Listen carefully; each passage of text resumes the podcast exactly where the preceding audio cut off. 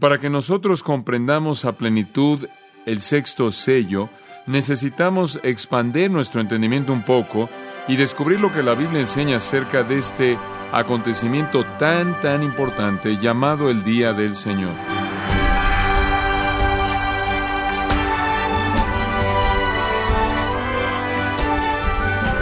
Le saluda su anfitrión Miguel Contreras dando la bienvenida a esta edición de su programa Gracias a vosotros con el pastor John MacArthur. Así como la tripulación del Titanic no se dio cuenta del iceberg hasta que fue demasiado tarde, muchos en el mundo no se darán cuenta de la condenación que les espera hasta el momento mismo en el que Jesucristo regrese. ¿Cómo es posible que las multitudes ignorarán las advertencias bíblicas y creerán la declaración de paz y seguridad de los falsos profetas. En el programa de hoy, John MacArthur nos muestra el dramático cambio que ocurrirá cuando Cristo abra el sexto sello del juicio. Esto es parte del estudio titulado El principio del fin, aquí en gracia a vosotros. Regresamos a nuestro estudio del libro de Apocalipsis. Una vez más, capítulo 6, viendo los versículos 12 al 17. Permítame leerle este texto de las Escrituras, Apocalipsis 6, comenzando en el versículo 12.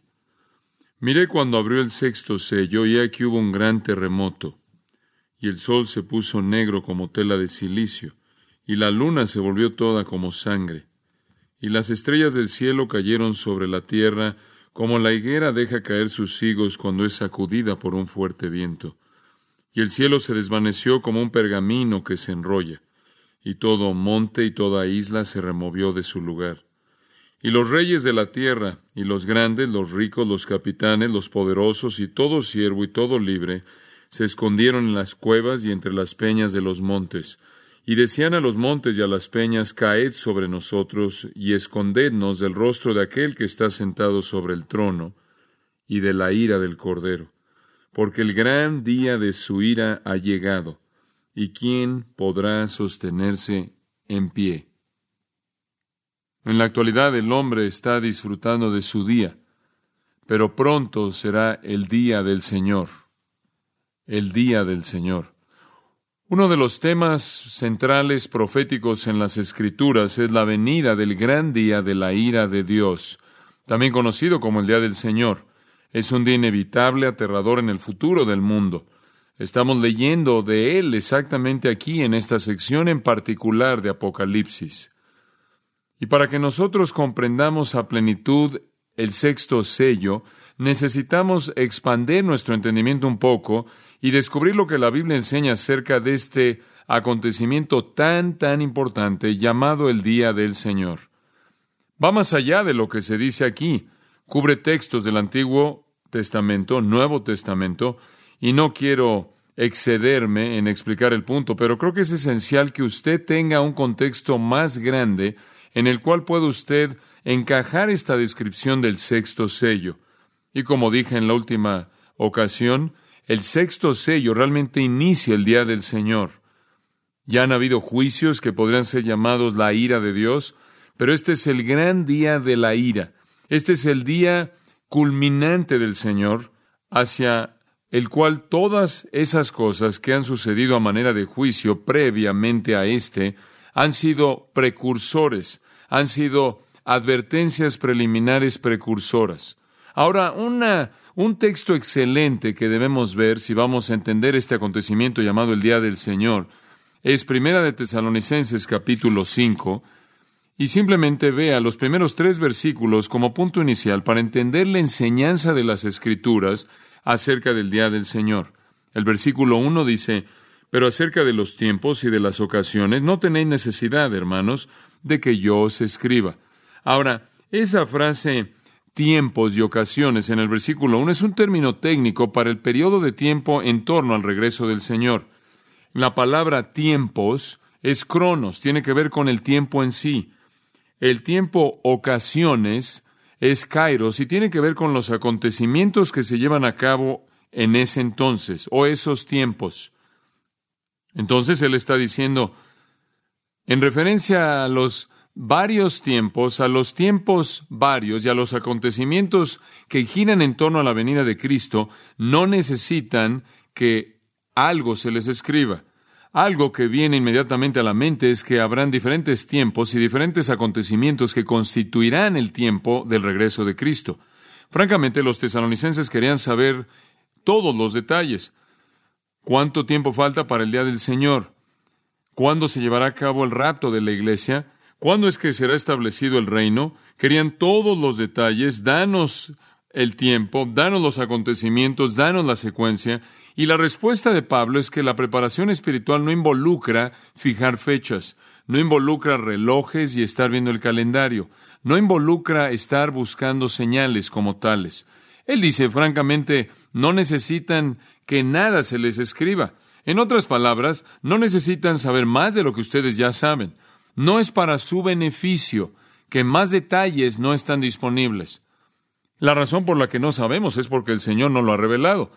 Conocemos algunos acontecimientos generales, sabemos algo de la secuencia de las cosas, no sabemos cuándo es que esto va a suceder, por lo tanto todas las generaciones viven con cierta cantidad de expectativa y cierta cantidad de espera.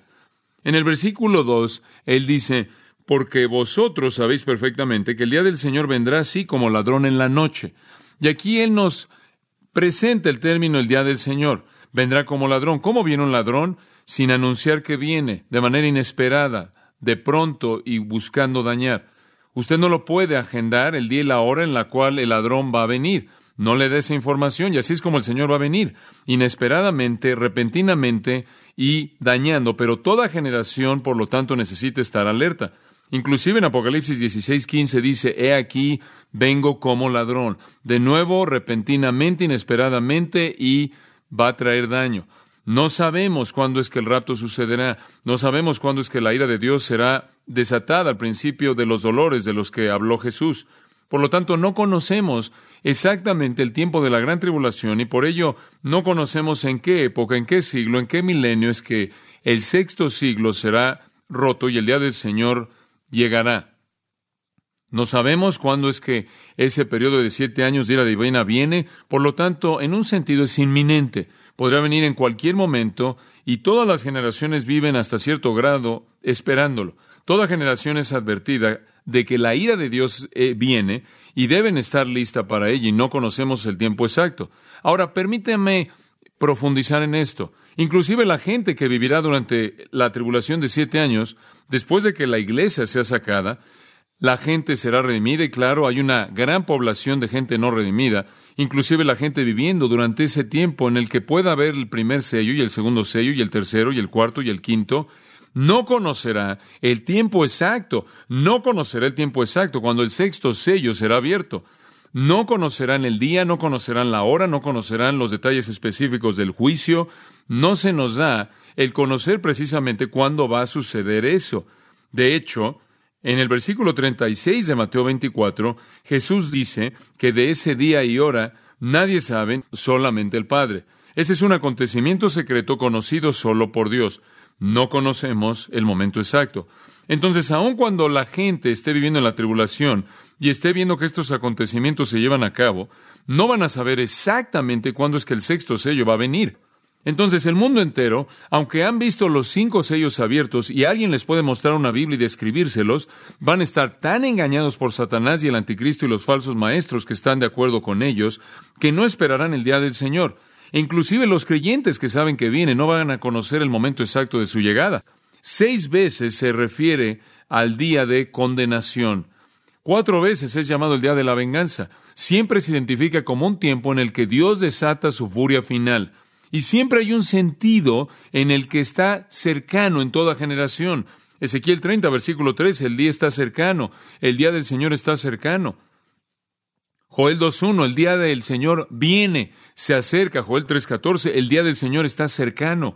O Abdías 15, el día del Señor viene sobre todas las naciones y está cercano. Sofonías 1.7, el día del Señor está cercano. Capítulo 14, versículo 1 de Zacarías, el día del Señor viene. Toda generación ha vivido con la realidad de que podría venir en cualquier momento. Y entonces, Los profetas han advertido y los escritores del Nuevo Testamento han advertido que el día del Señor viene. Es un día de furia, es un día de juicio, es un día de ira.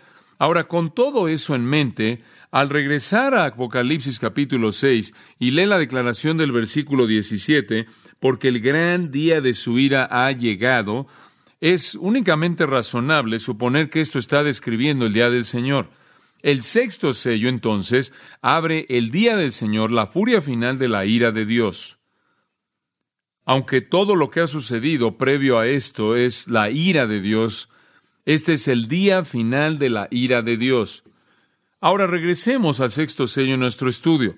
La fuerza aquí, si podemos identificar una fuerza, dijimos que el primer sello, la fuerza, fue paz. El segundo sello, la fuerza, fue guerra. El tercero fue hambre y el cuarto fue pestilencia y el quinto básicamente fue venganza. Si identificamos una fuerza aquí, la fuerza es temor. Lo que realmente se ve aquí es temor, como un temor que el mundo jamás ha conocido. El temor es la esencia del sexto sello. El mundo temerá y sabrán ahora que lo que han estado experimentando ha sido la obra de Dios y todas las advertencias que tuvieron de, por parte de los creyentes que estaban abriendo la Biblia y mostrándoles la verdad, todas las advertencias que trataron de callar, de pronto van a tener significado y sabrán que lo que ha sido dicho, de hecho, fue la verdad. Dios les estaba enviando señales de advertencia acerca del día venidero del Señor. Y entonces, al llegar al sexto sello, el Cordero toma el título de propiedad de la tierra y lo vuelve a desenrollar una vez más, rompe el sexto sello, el cual es el título de propiedad que describe que Él está adueñándose de lo que legítimamente es suyo como el heredero de Dios de todo el universo, el cual está en las manos del usurpador Satanás y sus demonios y hombres, y Él lo vuelve a desenrollar una vez más, y el sexto sello trae el día del Señor. Seis cosas suceden. Se las recuerdo rápidamente. Seismos, ven la palabra terremoto, de hecho la palabra seismos significa sacudir. El universo entero comienza a sacudirse. Después él dice, el sol se volvió negro como silicio hecho de pelo, debido a que al rompimiento del planeta Tierra y el rompimiento de otros cuerpos en el espacio, la destrucción, la Tierra que está explotando envía fuego y también envía humo a la atmósfera, lo cual oscurece el sol. Podría ser que el sol mismo comienza a producir humo, conforme de alguna manera comienza a desintegrarse. La luna se convierte como sangre, conforme es oscurecida en un eclipse en oscuridad y quizás por las orillas o a las orillas rojas del fuego, una acción volcánica de la tierra. Y después dice cosas fascinantes en el versículo 13, las estrellas del cielo ¿Se acuerda que esa es la palabra asteraes? Puede significar cualquier cuerpo en el cielo. No solo estrellas como las conocemos cayeron a la tierra. Obviamente no puede significar nada más una estrella, porque si una estrella le pegara a la tierra son tan grandes, en su mayor parte miles de veces, si no es que millones de veces más grandes que nuestro propio Sol, nos consumiría inclusive antes de que aterrizara aquí. Entonces es apropiado suponer que esto tiene en mente asteroides, meteoritos, fueran cuales fueran otros objetos que están volando ahí por el espacio, que comienzan a golpear la Tierra. Y también es posible que inclusive las estrellas comienzan a caerse del cielo hacia la Tierra, pero todas estas cosas están cayendo del cielo como una higuera que se le están cayendo los higos cuando es sacudida por un gran viento.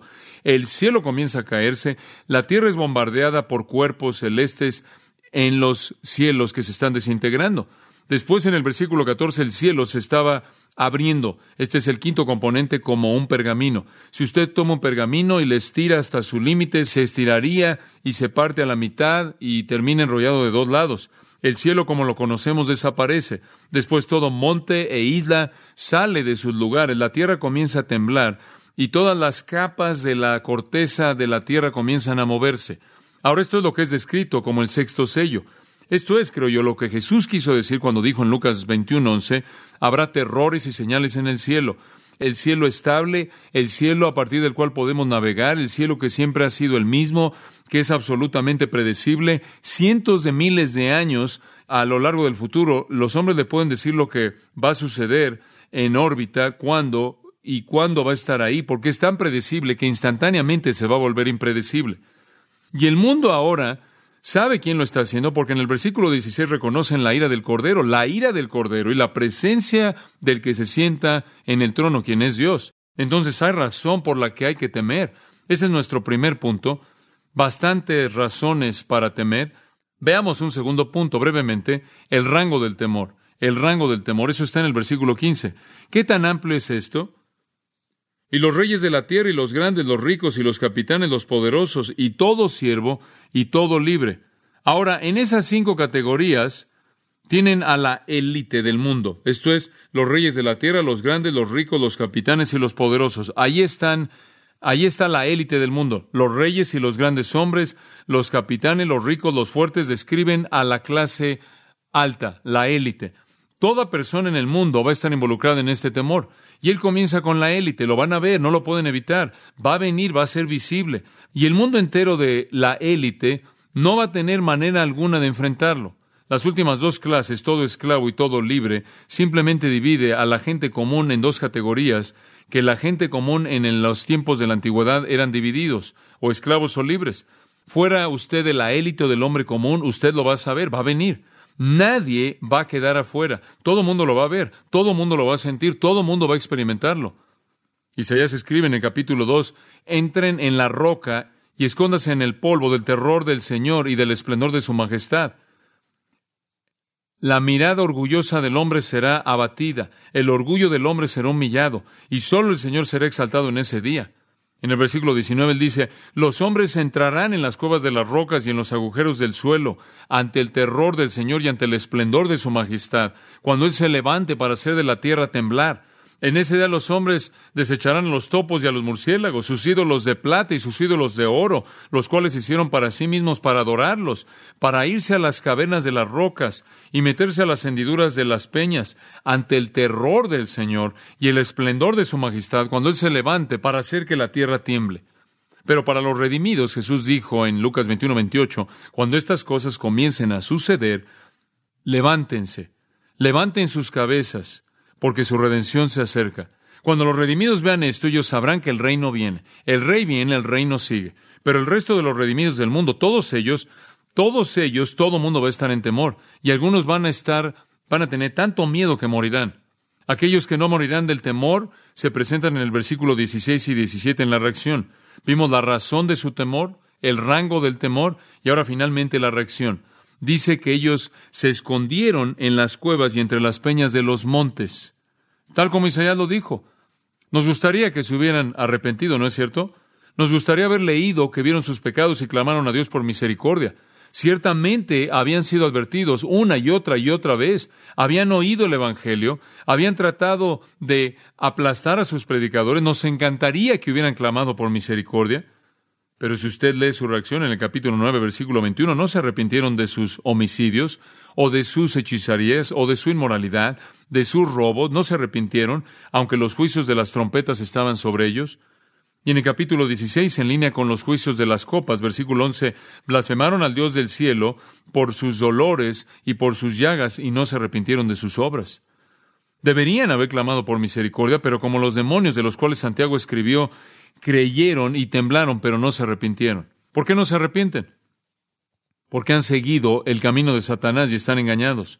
Creyeron la mentira, se identificaron con el anticristo, y Dios los ha dejado en ese engaño, los ha dejado en ese engaño, los ha entregado a la ira. Versículo 11 de 2 de Tesalonicenses 2.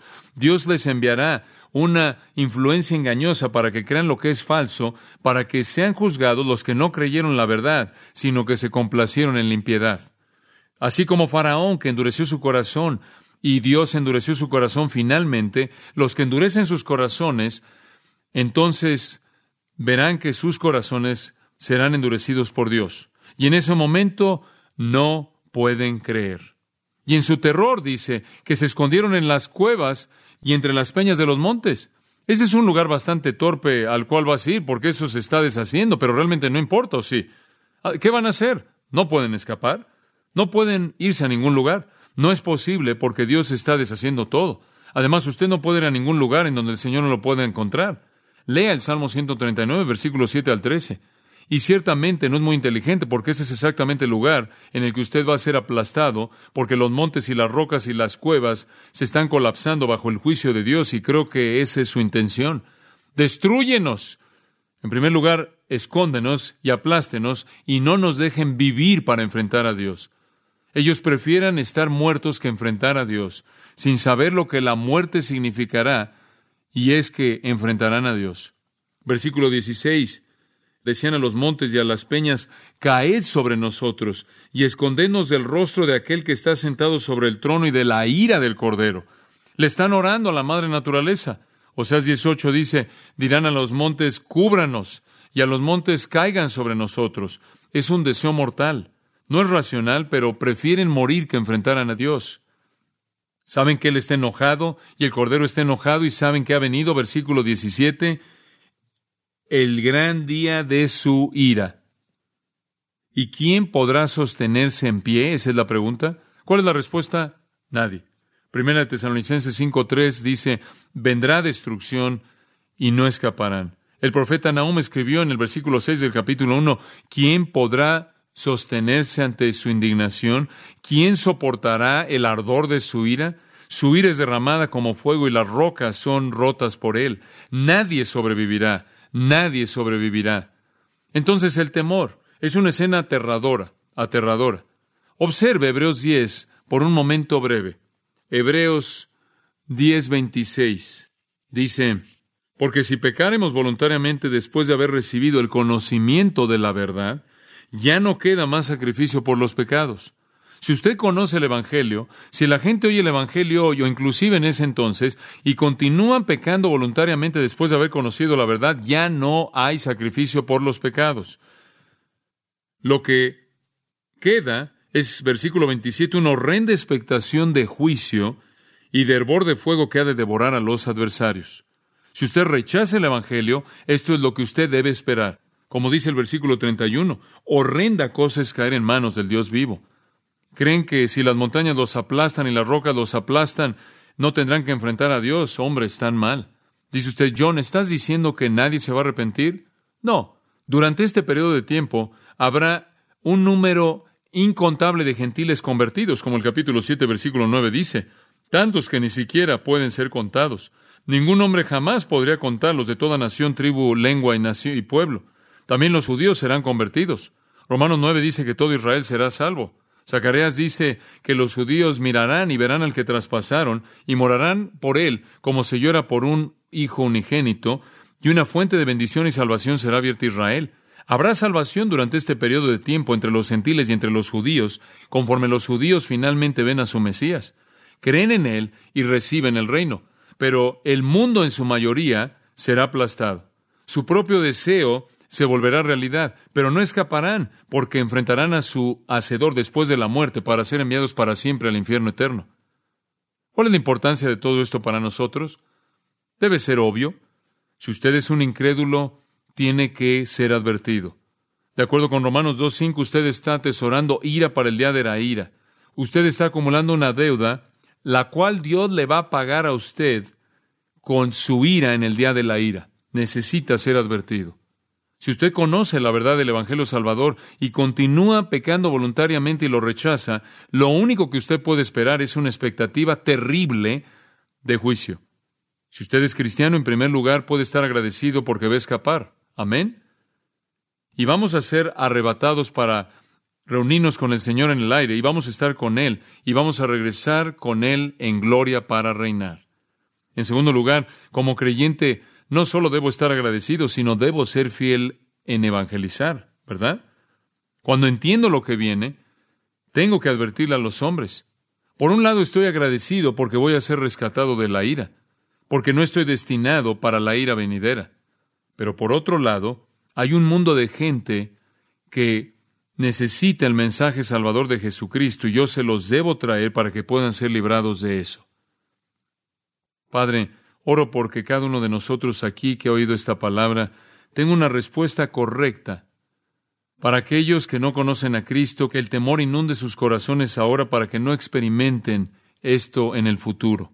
Que vengan a Cristo, quien en este día está ofreciendo perdón pleno en su gracia y perdón por nuestros pecados, si reconocemos su muerte y resurrección, si nos acercamos a Él como Salvador y Señor, para aquellos de nosotros que somos cristianos, que estemos agradecidos por el regalo de gracia que nos ha sacado de aquellos que son hijos de ira y nos ha hecho hijos de Dios, lo cual nos ha dado la promesa de que hay un lugar en la casa del Padre, del cual Jesús habló cuando dijo, voy a preparar lugar para vosotros, y si voy a preparar lugar para ustedes, regresaré para recibirlos a mí mismo, para que donde yo estoy vosotros también estéis.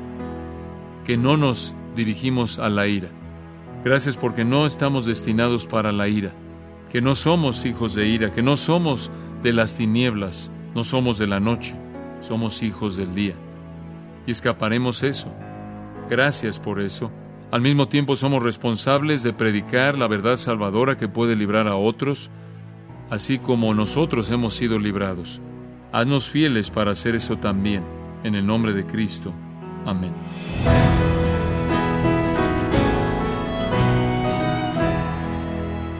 De esta forma, John MacArthur concluye el estudio con la advertencia a los no arrepentidos que necesitan arrepentirse y aceptar a Cristo como Señor y Salvador en sus vidas. De esta forma concluimos el estudio El principio del fin, aquí en gracia a vosotros. Y quiero recordarle, estimado oyente, que tenemos a su disposición el libro Escatología y Profecía, en esta completa obra escatológica, John MacArthur nos enseña acerca del arrebatamiento de la Iglesia, la tribulación y la segunda venida de Cristo, haciendo también un repaso a las profecías del Antiguo Testamento sobre los eventos finales. Adquiéralo en gracia.org o en su librería cristiana más cercana. También puede descargar todos los sermones de esta serie El principio del fin, así como todos aquellos que he escuchado en días, semanas o meses anteriores, y le recuerdo que puede leer artículos relevantes en nuestra sección de blogs, ambos en gracia.org. Si tiene alguna pregunta o desea conocer más de nuestro ministerio, como son todos los libros del pastor John MacArthur en español, o los sermones en CD, que también usted puede adquirir, Escríbanos y por favor mencione la estación de radio por medio de la cual usted nos escucha en gracia a vosotros. Es importante conocer no solo el país y ciudad de donde usted nos escucha, sino también la radio. Para quienes contactan nuestro ministerio por primera vez, pueden solicitar una copia del mensaje de promoción sin costo alguno, un mensaje por oyente únicamente. Si usted vive en los Estados Unidos o Puerto Rico, escríbanos a Gracia Vosotros, P.O. Box 4000, Panorama City, California 91412. O puede escribirnos a través del siguiente correo electrónico radio arroba Queremos agradecerle su tiempo y sintonía en nombre de John MacArthur y del personal de este organismo, e invitarle para que nos acompañe en la próxima edición y así juntos continuar desatando la verdad de Dios un versículo a la vez, en gracia a vosotros.